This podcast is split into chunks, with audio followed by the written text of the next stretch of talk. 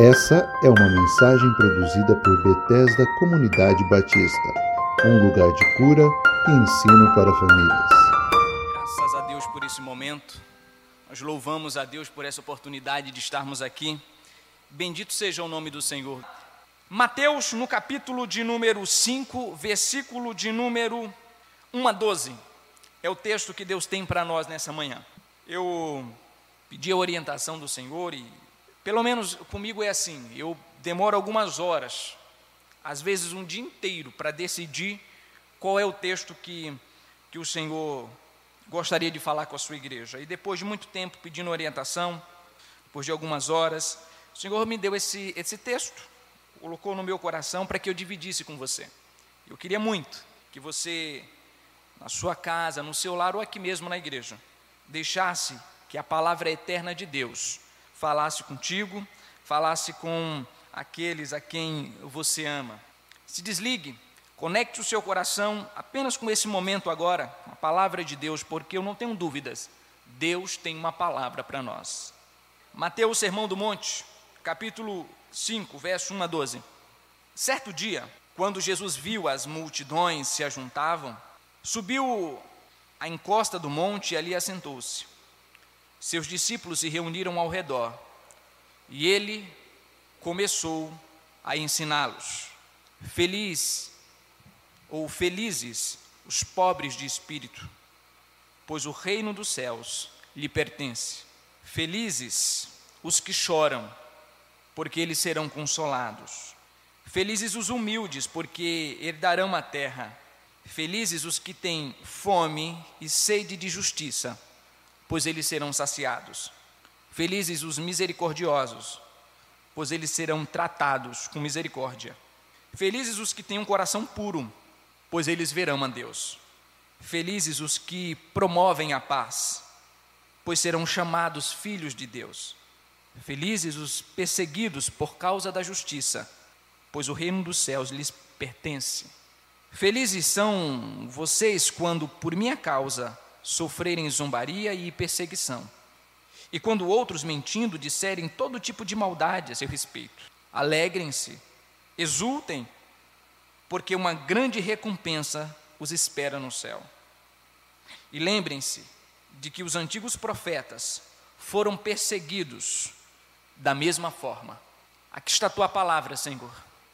Desde a eternidade passada, o Senhor sabia que ela seria anunciada que ela seria proclamada na manhã deste dia. Igualmente, o Senhor sabia das necessidades dos teus filhos que escutariam essa palavra. Ó Deus, nós não acreditamos no Deus sorte, no Deus acaso, esses deuses pagãos, Senhor, não, nós acreditamos no Deus da providência, no Deus onisciente que conhece o futuro e sabe de todas as coisas sabe das necessidades que se agigantam no coração de cada um dos teus filhos nessa manhã. E nós sabemos que o Senhor colocou essa palavra no meu coração com um propósito específico, bem estabelecido. Nós não cremos, Senhor, num acaso em hipótese alguma, nós cremos em cristocidência, num plano dirigido por Cristo, nosso redentor e amigo. Eu peço que o Senhor me ilumine a mente, dê-me as palavras para que eu traduza de uma maneira fidedigna o que o Senhor gostaria de falar com o teu povo. Portanto, a minha oração é que a tua palavra vá e que ela produza o fruto para o qual ela está sendo enviada. É em teu nome, Jesus, que eu oro e desde já te agradeço pelos frutos que ela trará. Amém, amém e amém. Talvez as duas palavras mais inter mal interpretadas da história sejam amor e felicidade. Eu me arrisco a dizer que também, certamente, elas sejam umas palavras mais mal interpretadas do cristianismo. Muitos de nós compramos a ideia vendida pela sociedade moderna, nós compramos a filosofia vendida nos tempos odiernos, nós compramos esta cosmovisão, esta visão de mundo pagã de felicidade. E hoje, infelizmente, em muitos lugares, até muitos lugares ditos cristãos, estão de fato anunciando essa mensagem que certamente não é a mensagem da felicidade encontrada nas Escrituras. O meu convite, ou melhor, o meu desafio a todos vocês nessa manhã, é que nós pensemos o conceito ou a ideia ou a visão de felicidade a partir do olhar de Deus, a partir do olhar das Escrituras, e que nós resistamos firmemente à ideia que está sendo vendida nos tempos modernos de felicidade, ou pelos filmes, pelos livros de autoajuda, ou muitas vezes até mesmo pelos sermões que nós escutamos domingo, quartas, sextas, sei lá qual o dia da semana mas que estão sendo anunciados certamente contra a vontade de Deus, estão distantes, muito distantes daquilo que o próprio Jesus Cristo chamou de felicidade e do que o próprio Cristo nos alertou para que vivêssemos como ideal, como ideia de felicidade. Muito obrigado, Júnior. Deus te abençoe. Mais uma pedrinha na tua coroa. A ideia de felicidade que nós temos, portanto, ela é comprada de filósofos, ela é comprada de pensadores, ela é comprada de influências digitais, mas certamente ela não é comprada das escrituras, ela, ela não, não encontra respaldo na Bíblia. A ideia que nós temos de felicidade é excesso de gargalhada. O que, que é? Se eu te perguntasse assim nessa manhã assim, ó, qual é a ideia de felicidade que você tem? Diga-me uma imagem, a primeira imagem que te vem feliz. O que, que é que você pensa? Uma gargalhada. O que, é que você pensa? Euforia.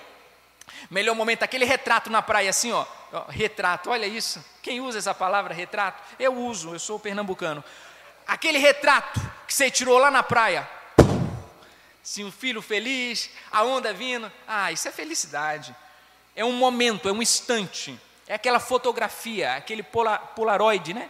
Fotografia instantânea que sairia, sairia. Você clicava, pum, na hora saía. É esse momento instantâneo, assim, aquele momento lá de, em cima da colina, olhando os pastos. Ah, que momento bucólico. felicidade. Felicidade, portanto, na nossa mente tem a ver com êxtase, tem a ver com conquistas materiais. Feliz é aquele cara que tem dinheiro para comprar o carro que ele bem quer, no momento em que quer, que tem dinheiro para mobiliar a casa cinco vezes no ano de maneira diferente. Feliz é aquele, aquela pessoa que tem condições de viajar quatro, cinco vezes por ano para Disney, para Bélgica, para França. Isso é feliz, isso é um cara feliz, isso é uma família feliz. É uma família que tem esse, essa bala na agulha de ter o que quer, na hora que quer, nas condições que quer. Felicidade para nós tem a ver com a ausência de dificuldade. Quem é feliz? Feliz é o cara que passa pela vida assim, redondinho, sem, sem arestas na vida, né? aquela, aquela vida redonda, aquela vida limpa, translúcida, que você passa sossegadamente até o último instante da sua vida. Isso é um cara feliz. Isso é uma mulher feliz, isso é uma família feliz. Uma vida sem dificuldade. Essa é uma imagem de felicidade. Felicidade é alguém que tem dinheiro para colocar todos os dentes, tem dinheiro para fazer plástica, mulher não tem dinheiro para tirar celulite, homem colocar cabelo na cabeça. Essa pessoa que dá valores a questões estéticas. Isso é um homem feliz, isso é uma mulher feliz. Portanto, a felicidade tem a ver nos conceitos modernos, nos conceitos contemporâneos, sempre, necessariamente, com o ter. Conjuga-se felicidade com ter se eu tenho facilidade na vida, se eu tenho condições de viajar, de comprar e de ter o que eu quero na hora que eu quero, se eu sou alguém que tem um sorriso fácil, então eu, eu sou alguém feliz. Se eu tenho condições de proporcionar momentos alegres, então eu sou feliz. Por essas imagens de felicidade, eu tenho certeza que ninguém nesse livro aqui chamado Bíblia Sagrada, seria considerado alguém feliz. Por esses conceitos de não dificuldade, de condições de comprar o que quer, de sucesso financeiro, de sucesso pessoal na vida, ninguém, e eu digo ninguém, nas Escrituras seria considerado alguém feliz. Eu iria mais além. Eu diria que ninguém que está aqui sentado me ouvindo nessa manhã, e você que está me vendo aí da sua casa, também não pode ser chamado de feliz. Ninguém pode. Por esses conceitos, ninguém. Pare para pensar em algumas das pessoas descritas no Hebreus capítulo 11 no, como heróis da fé. Pegue a história de vida dessas pessoas e você vai notar que, de acordo com esses conceitos que eu disse aqui para vocês, de euforia, de sucesso pessoal, de ausência de dor, de conquistas pessoais, de padrões estéticos exacerbados, de ausência de dificuldade, ninguém nas Escrituras passaria por esse conceito de felicidade que nós temos. Ninguém mesmo, nem o nosso Redentor, o Salvador Jesus Cristo. Se você pega os exemplos que a Bíblia dá de vida dessas pessoas, foram vidas sofridas vidas sendo perseguidas, vidas sofrendo e, e, passando por momentos tão dolorosos e tão difíceis. Eu queria só pegar alguns exemplos aqui nas Escrituras. É, eu vou ler na NVT Hebreus 11, Hebreus capítulo de número 11, e eu queria que você desse uma olhada comigo no padrão de vida dos homens mais destacado das Escrituras e aqueles que foram assim tidos como heróis da fé e, e tidos como pessoas que marcaram a história do cristianismo de modo profundo e que Deus elogia de maneira muito, muito frequente. Olha só, Hebreus capítulo de número 11, versículo de número 4 em diante. Hebreus 11, 4 em diante. Pela fé, Abel ofereceu a Deus mais excelente sacrifício do que Caim, pelo que alcançou o testemunho de que era justo dando Deus testemunho das suas ofertas. E por meio dela, depois de morto, ainda fala: foi assassinado porque era justo. Pela fé, Enoque foi transladado para não ver a morte.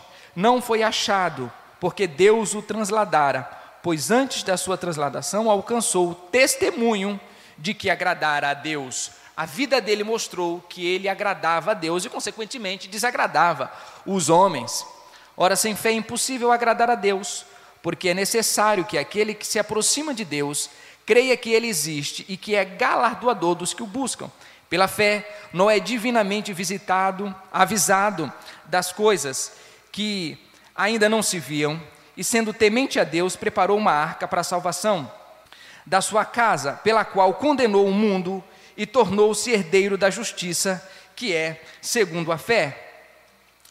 E o Noé passou 120 anos sendo acusado, passou 120 anos sendo é, acalhoado, sendo ridicularizado, porque tinha anunciado uma salvação que vinha do céu. 120 anos sendo ridicularizado.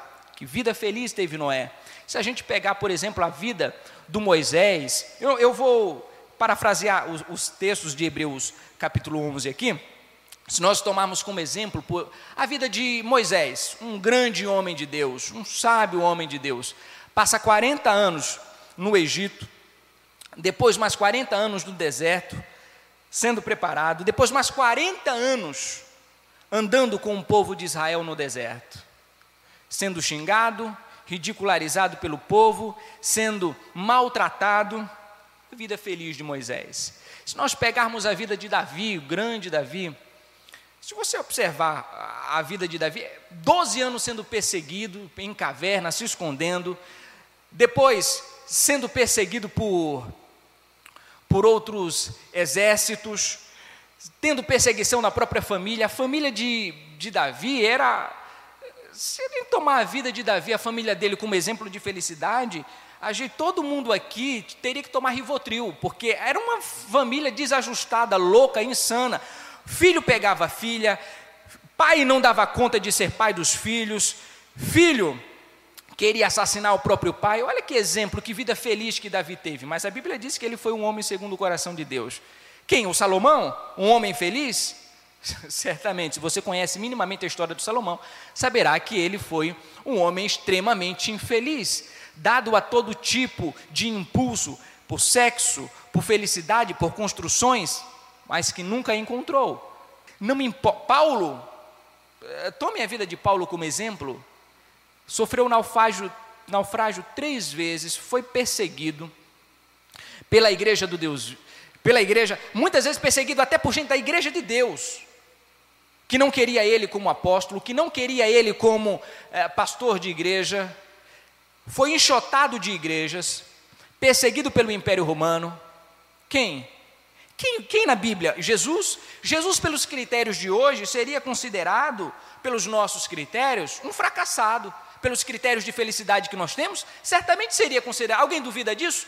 Um homem que andava de um lado para o outro disse que não tinha onde reclinar a cabeça. Um homem que não foi aceito pela sua própria casa. Homem que sequer foi acreditado pelos próprios discípulos, que não acreditavam que ele ia ressuscitar. Um homem que foi cuspido, maltratado, perseguido. Quem na Bíblia você chamaria de alguém feliz? Quem? Pelos critérios de hoje? Ninguém. Porque felicidade é um mito. Pelo menos Felicidade como nós entendemos, felicidade como nós compramos a ideia. E essa ideia, descrita aqui em Hebreus 11, eu não vou ler o texto inteiro, mas depois leia na sua casa: homens cerrados ao meio, homens perseguidos no deserto. Leia depois que acabar essa mensagem, leia Hebreus capítulo 11 inteiro. E você chegará à conclusão de que os maiores homens que passaram por esse planeta, os homens que tinham uma fé elogiada pelo próprio Deus, foram homens, pelo nosso conceito moderno, infelizes. Homens, pelos nossos conceitos, tristes, amargurados, pelos nossos conceitos, homens que nunca alcançaram uma felicidade. Eu desafio a você ler Hebreus 11 a partir do que eu vou falar nessa manhã. E você chegará à conclusão que Hebreus 11 lido a partir de Mateus, capítulo número 5, verso 1 a 12, ganha um novo sentido. Aliás, a Bíblia ganha um novo sentido. Você perceberá que a Bíblia dos coaches não faz o menor sentido. Você perceberá que a Bíblia dos pregadores contemporâneos não faz sentido e não tem relevância a partir do olhar cristão de felicidade. Dito isto, deixe-me começar a pregar. Nós precisamos entender em primeiro lugar. Vai aparecer aí na sua tela o texto na, na NVI, agora sim na NVI, eu acabei lendo aqui em outra versão, mas agora eu vou ler na NVI mesmo. Na, na NVI não, perdão, na NVT, NVT. Versículo de número 1, olha aí que coisa interessante. Certo dia, quando Jesus viu que as multidões se juntavam, subiu à encosta do monte e ali assentou-se. Seus discípulos se reuniram ao redor e ele começou a ensiná-los. Depois, a Bíblia diz e ele começou a ensiná-los e prossegue: Felizes os pobres de espírito. Algumas versões, feliz é o pobre de espírito. Você percebeu como que o Senhor Jesus conjugou a frase? Ele diz: Felizes são o sujeito, aqui nós temos o sujeito oculto, felizes são os que são pobres de espírito. Felizes os pobres de espírito. Em primeiro lugar, se a gente quer entender felicidade, olhando para esse texto, a gente tem que entender que felicidade tem a ver com ser. Feliz é o pobre de espírito. Feliz é, e não feliz o que tem. Feliz é, e não feliz o que tem. Felicidade tem a ver com ser e não a ver com ter. Portanto, todas as vezes que eu e você buscamos felicidade em possuir alguma coisa, se eu tivesse isso, aí eu seria feliz. Se eu tivesse um esposo, aí eu seria feliz. Se eu tivesse uma esposa, aí eu seria feliz. Se eu tivesse filhos, aí sim eu seria feliz. Se eu tivesse um carro, aí eu seria feliz. Se eu tivesse uma casa, aí eu seria feliz. A Bíblia diz que aqueles que tentam encontrar felicidade em ter coisas, em possuir, no ter, não me importa se desde ser humano até objetos, não me interessa.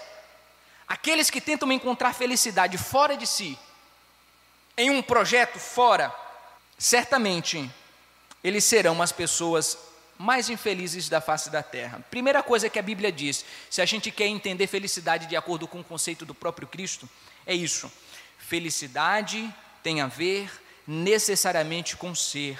É um projeto de vida, é um jeito de ser na existência, é um caminho que se trilha, é um jeito de ser na vida, são os passos que nós escolhemos na existência.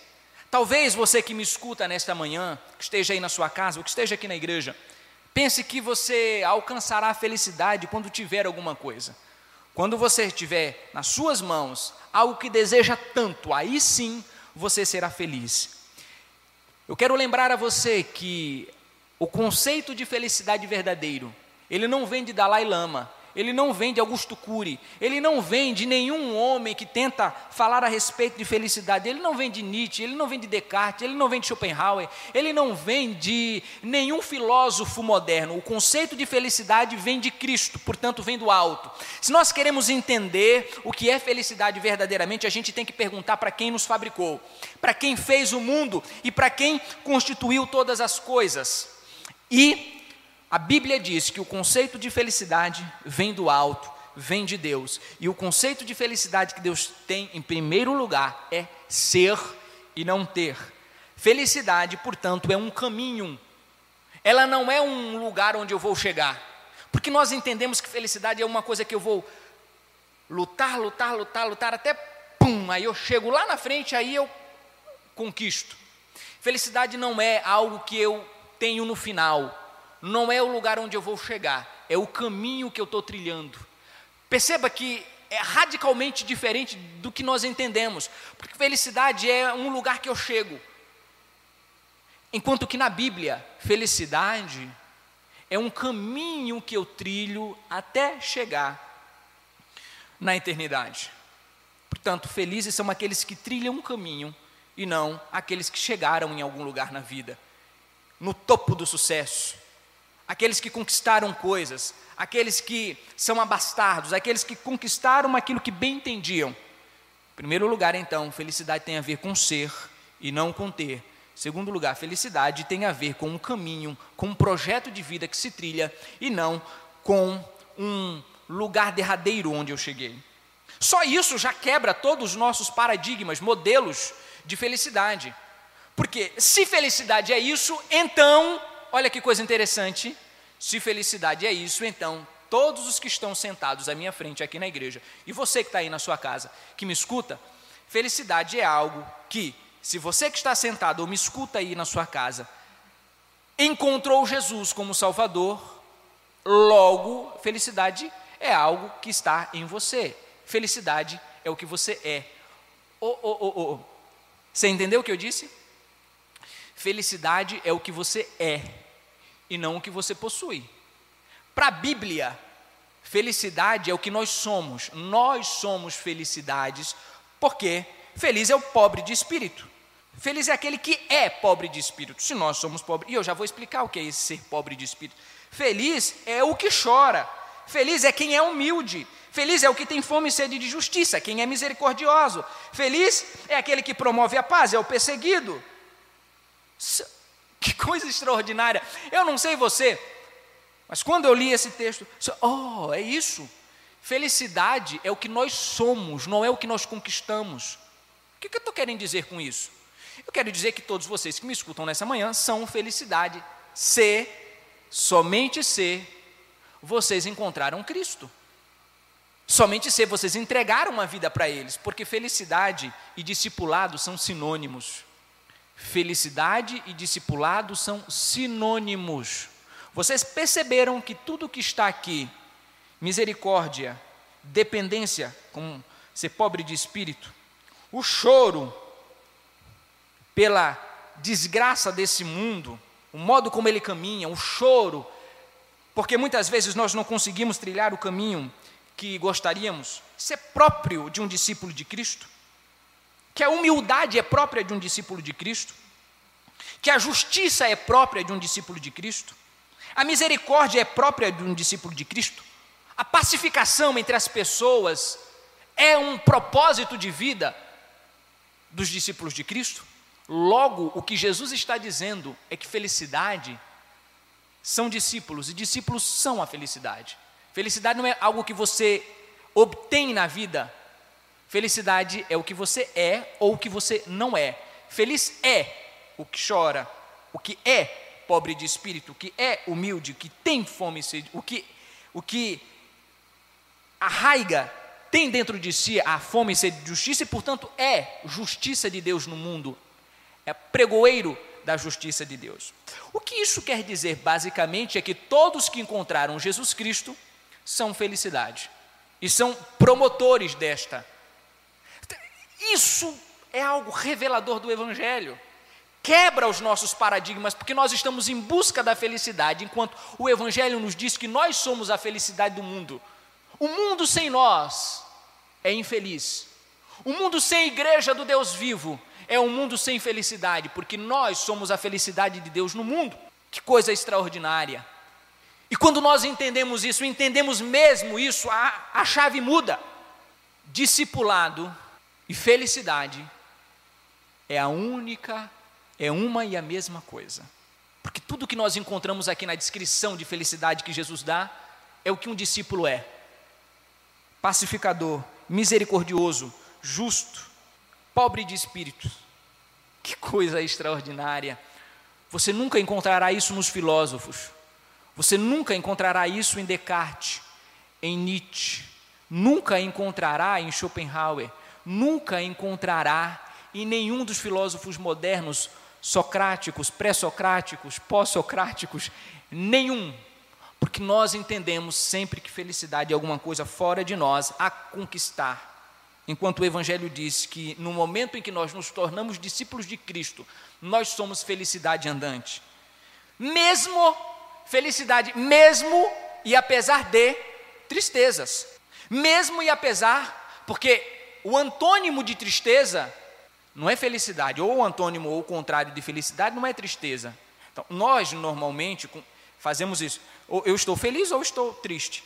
Quando na verdade o antônimo de tristeza é alegria tem a ver com essa coisa mais de momento, que tem a ver com essa coisa mais de, de, de, de ficar contente por uma determinada circunstância, por algo que aconteceu. O antônimo de tristeza é alegria, não felicidade. O antônimo de felicidade é perdição. O antônimo, o contrário de felicidade, é não ser discípulo de Cristo. Porque necessariamente de acordo com a Bíblia, em sendo discípulo de Cristo, você é feliz. Isso desconstrói todas as ideias que nós temos, ou pelo menos a maioria das ideias que nós vamos construindo ao longo da nossa trajetória cristã. O antônimo de felicidade, o contrário de felicidade, é perdição. Portanto, se nós não somos felizes, não somos discípulos de Cristo necessariamente um discípulo de Cristo é feliz. E, por feliz, eu não estou dizendo necessariamente contente toda hora. Eu não estou necessariamente dizendo radiante de alegria. Porque felicidade é uma coisa, alegria é outra. Eu disse no início dessa mensagem que a felicidade tem a ver com o jeito de ser na vida, com a opção que nós fizemos por Cristo, por seu Evangelho. Felizes os pobres de espírito. O que é ser pobre de espírito? Ser pobre de espírito é ser consciente da sua brevidade, é ser consciente de que você é um ente, um ser no mundo em construção, de que você é um ente, é um ser no mundo a se fazer, que você não está acabado, é essa percepção de inacabamento que nós temos diante da existência, essa compreensão de que sozinho na vida eu não consigo absolutamente nada, que eu só consigo as coisas a partir de uma dependência perene do Cristo. Isso é ser pobre de espírito, é pobre no mais interior do meu ser, essa consciência de que sozinho eu não sou nada e não sou ninguém, mas em Deus eu sou rico, em Deus eu tenho posses, e tenho posses não meramente materiais, mas tenho posses que são existenciais, que têm a ver com aquilo que é mais importante na vida. O que é ser pobre de espírito? Ser pobre de espírito é ser pobre de si mesmo, não pobre de posses materiais, mas é pobre no sentido de não de, de, ser pobre no sentido de dependência de alguém que é maior do que eu mesmo. Todos nessa manhã, portanto, que me escutam aqui, são pobres de espírito, se, se se sabem inacabados, se sabem em construção, se sabem alguém que estão a caminho, aprendendo na vida e que precisam de orientação e de aprendizado de Deus, e que se Deus não iluminar o caminho e que se Deus não der claridade no caminho, se perderão. Esses entes e esses seres com esse tipo de consciência são o que a Bíblia chama de felicidade andantes. São homens que seguem na vida e que não param por nada, porque sabem que quem lhes dirige a vida é o próprio Deus, porque sabem que quem lhes guia na vida, que quem lhes empurra, que quem lhes abre o caminho é o próprio Deus.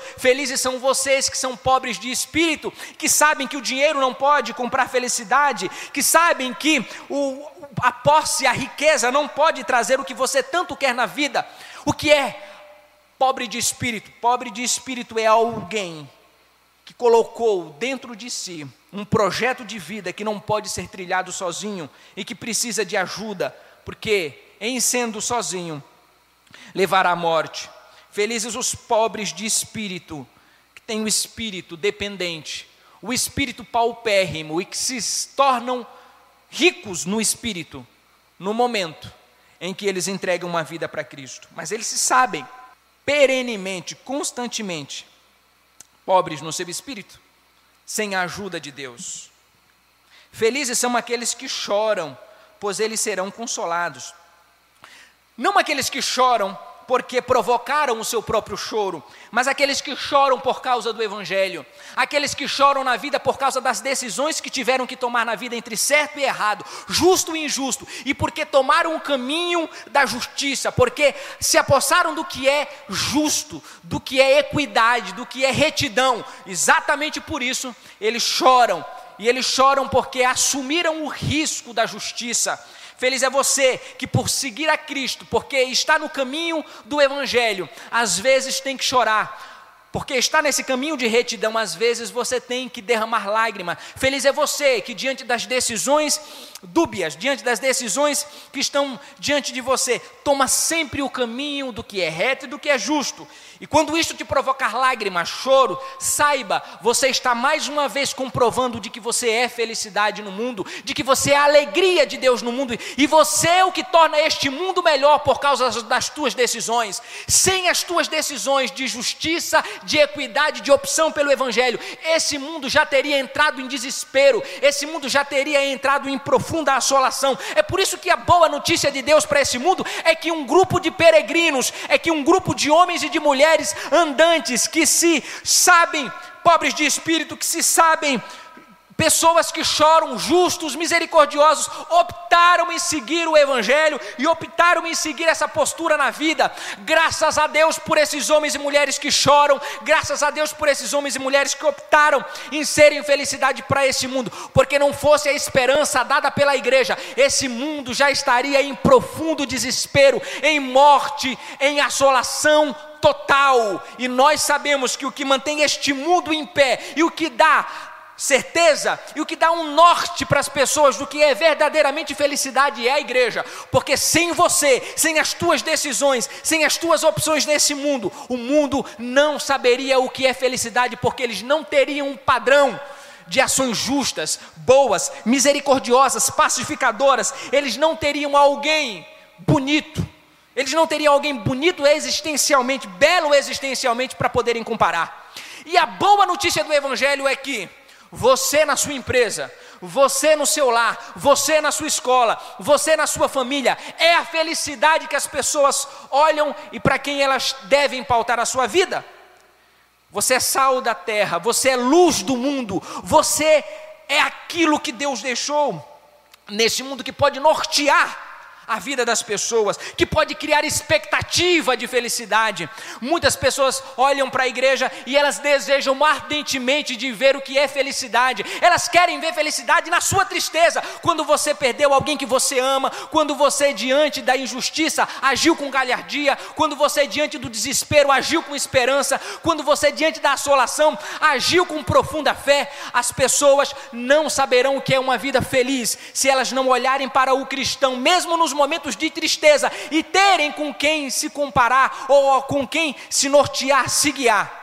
A boa notícia do Evangelho é que nesse exato momento em que eu falo, a felicidade está cruzando o caminho de todas as pessoas, ela está cruzando vielas, ruas, casas, hospitais, a esperança se promulga, ela se coloca diante de muitas, de muitas pessoas, cada vez que você fala, cada vez que você toma uma ação reta, justa, cada vez que você faz uma opção pelo bem, cada vez que você faz uma opção pelo que é reto, pela misericórdia, pela pacificação, as pessoas podem vislumbrar a felicidade autêntica, verdadeira verdadeira, elas podem ver como Deus é, e elas sabem exatamente como Deus é, quando você age, mesmo diante da dor e do sofrimento, conforme um discípulo de Cristo. Portanto, repito, porque eu quero que fique enfatizado na sua mente: felicidade e discipulado são a mesma coisa.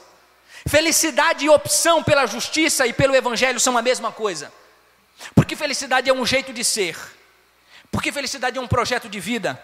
Porque felicidade é uma postura a partir do olhar de Cristo no mundo. Felizes são vocês que são pobres de espírito, que se sabem inacabados, sabem-se dependentes de Deus e que têm o espírito enriquecido por Cristo. Felizes são vocês que choram porque tomaram opções boas na vida. São aqueles que ainda conseguem derramar lágrimas, que não se tornaram robôs, que vendo a miséria e a aflição do mundo, ainda conseguem ter misericórdia por, por essas vidas, por essa sociedade que está em decadência. Felizes são vocês que ainda têm alma, que conseguem derramar lágrimas diante da dor humana. Felizes são vocês que conseguem se colocar no lugar do outro, ter empatia e colocar-se no lugar do outro de tal maneira que hajam para ajudá-lo e para tirar eles dessa situação. É interessante porque o mundo só consegue entender verdadeiramente felicidade como quando ele se depara com alguém feliz, feliz autenticamente falando. E o mundo só pode fazer isso quando se depara com um discípulo de Jesus. Antes de se deparar com um discípulo de Jesus, o mundo não saberá o que é felicidade. Eles sabem no máximo o que é um contentamento rápido, ligeiro. Felizes são vocês que choram por causa da miséria do mundo, por causa da sua própria miséria diante de Deus, porque você há de ser consolado. Felizes são os humildes, pois eles herdarão a terra, aqueles que sabem que são limitados, aqueles que sabem que são aqueles que podem contribuir com o mundo, mas não podem fazer tudo, que sabem o seu lugar, que têm o pé no chão. Felizes os que têm fome e sede de justiça, que agem a partir da justiça. Justiça não é punição. Às vezes a gente tem essa ideia de que justiça é punição. Justiça é equilíbrio. Todas as vezes que a Bíblia fala de sedacá, de justiça, tanto no Antigo como no Novo Testamento, a gente tem justiça com, a partir do critério romano. Mas Justiça não é a partir do critério romano de retribuição e de punição. Quando a Bíblia fala de justiça, ela está falando de equilíbrio, de trazer equilíbrio. Todas as vezes que nós temos uma ação má, então alguém vai lá e age de maneira boa para trazer o equilíbrio, aquilo que foi danificado pela maldade cometida. Portanto, justiça não é punição, é ato de bondade na vida humana. Felizes os misericordiosos. Vocês sabem que misericórdia vem de miserere, miséria, miséria, miserere e córdia, coração. Misericórdia é colocar a dor do outro dentro do coração. Misericórdia. Misericordiosos são aqueles que colocam uma dor, a miséria, a aflição, um pedido de socorro do outro como se fosse o seu próprio pedido. Felizes são esses, portanto, que colocam a miséria, a angústia, a dor dos outros como se fossem suas que não conseguem ver o outro sofrendo sem dizer, eu preciso fazer alguma coisa. Eu, eu, porque sentir dó do outro, isso é cinismo. Sentir dó de outra pessoa e não fazer nada é cinismo. Colocar a miséria do outro e ajudar que a vida do outro seja diferente, de alguma maneira, a partir do contato comigo, isso é misericórdia. Misericórdia, portanto, é, é, é eu sentir a dor do outro e de alguma maneira intervir, nem que seja em oração se eu não puder, estiver longe dessa pessoa, não puder fazer nada, ao menos em oração, mas se eu estiver perto e eu puder fazer alguma coisa, certamente eu farei. Misericórdia é, portanto, isto, colocar a miséria do outro dentro do próprio coração. Felizes são esses que não conseguem ver o sofrimento alheio e ficar da mesma maneira, porque transformam e são transformados também por essa dor e essa aflição. Felizes são esses pacificadores que promovem a paz, esses que lutam para manter a paz com todos. Felizes são esses que, diante da confusão, são a, o grupo do deixa disso. Vamos tentar outro caminho que não a violência. Felizes são esses que buscam sempre a pacificação. Felizes são os perseguidos por causa da justiça, porque deles é o reino dos céus. Felizes são vocês quando por minha causa sofrerem zombaria, perseguição, e quando outros, mentindo, disserem todo tipo de maldade a meu respeito. Felizes são vocês que sofrem perseguição por causa do meu nome. Vocês perceberam novamente a ênfase do texto? Felizes são vocês. Vocês quem? Discípulos. Quem é feliz para Deus? Os discípulos de Cristo. Alegrem-se, exultem, porque um bocado de gente nobre, um bocado de gente que mereceu, eh, inclusive, elogio de Deus, um monte de gente que tinha destaque, não na terra, mas diante dos olhos de Jeová, de Yahvé. Esse, esses homens e mulheres sofreram também.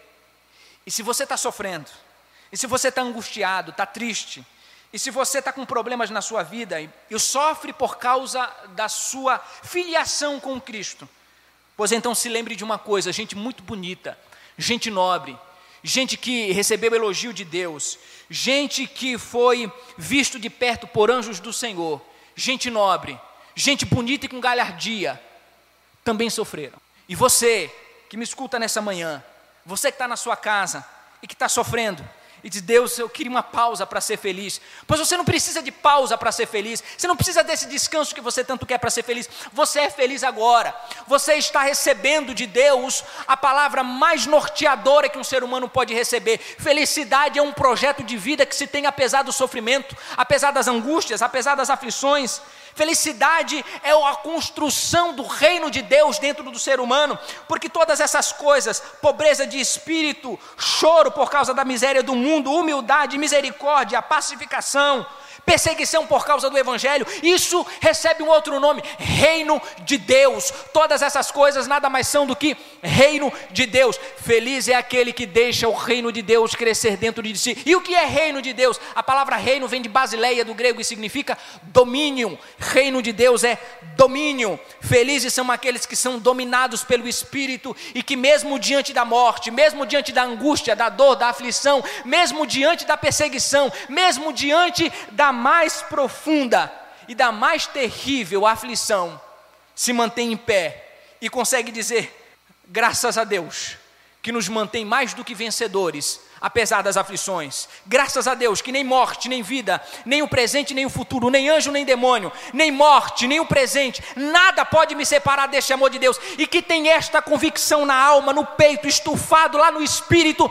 é alguém que pode erguer as mãos para o céu e dizer: Ó oh Deus, obrigado pela felicidade que compraste para mim na cruz do Calvário, porque felicidade é pacificação, mesmo em meio à dor, mesmo em meio à angústia. Felicidade é quietude do espírito, mesmo quando as aflições nos perseguem Felicidade é esse jeito de ser na vida, que se coloca mesmo estando um turbilhão fora de si, diz: O meu redentor vive e por fim se levantará na terra, ele há de resgatar a minha alma. Esta convicção de que nenhum dinheiro, nenhum homem da bolsa de valores pode ter, essa convicção é essa convicção que norteia a vida humana e que norteia cada um dos, de vocês que me escutam nesta manhã. A felicidade é discipulado, felicidade é reino de Deus que se agiganta dentro do coração dos filhos de Deus, não busque felicidade em alguma coisa que você não tem, porque nunca encontrará. As pessoas que dizem serei feliz quando nunca serão felizes. Você é alguém que tem que dizer sou feliz apesar de. Aqueles que conseguem dizer sou feliz apesar de são aqueles que realmente estão inseridos em Mateus capítulo 1,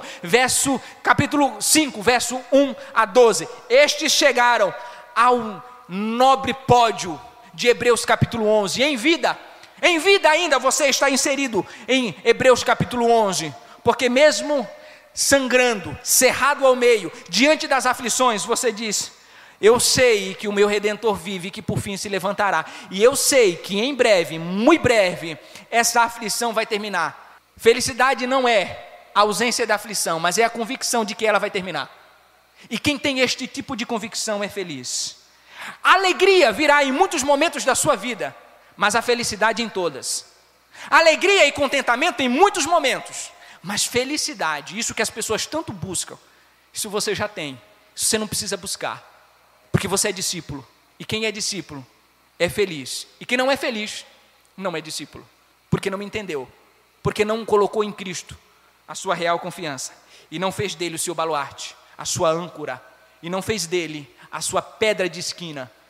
Ó oh, Senhor, muito obrigado porque a tua palavra ela foi dita nessa manhã, de maneira simples, objetiva, a Deus. Ah, Senhor, esse irmão, essa irmã que está sofrendo agora, está angustiado, dizendo: Deus, me ajuda a ser feliz. Oh, Pai, que essa palavra chegue e diga: Tu és feliz, meu filho, porque tu choras. Tu és feliz porque tu caminhas mesmo diante da dificuldade. E os momentos de alegria, pode ter certeza, eles virão. Eu vou trazer esses momentos de alegria. Agora, felicidade você é no mundo. Você não precisa buscar, você é felicidade no mundo. E é você que é o padrão de felicidade na medida em que você entende essas coisas e vive à luz dessa esperança, dessa convicção.